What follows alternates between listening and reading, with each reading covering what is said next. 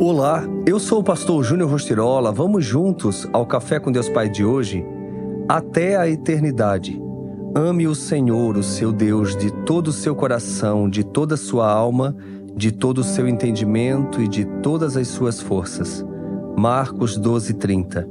A vida é apenas o ensaio geral, antes da verdadeira produção. Você passará muito mais tempo do outro lado na eternidade do que aqui. Portanto, entenda: a terra é como um lugar de preparação, é como a pré-escola, o vestibular que nos prepara para a vida na eternidade. Por que estou deixando claro isso? Porque Deus não quer apenas uma parte de sua vida. Ele não quer um pedaço do seu coração, mas toda a sua vida. O Senhor quer tê-lo por completo, sem ressalvas.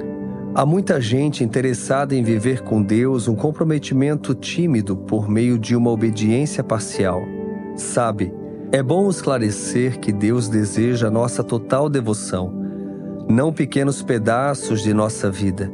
Ele se agrada quando nossa adoração é precisa, autêntica e atenta. Deus não se agrada dos cânticos descuidados, preces mecânicas, ou seja, de idas e vindas a igrejas ou lugares santos de forma religiosa. Se a adoração for descuidada, mecânica, religiosa, não significará nada para ele. Tudo que Deus deseja é um comprometimento real, ou seja, uma adoração prática que envolva toda a nossa vida. A intenção do seu coração importa para ele. Sua vida é importante e única.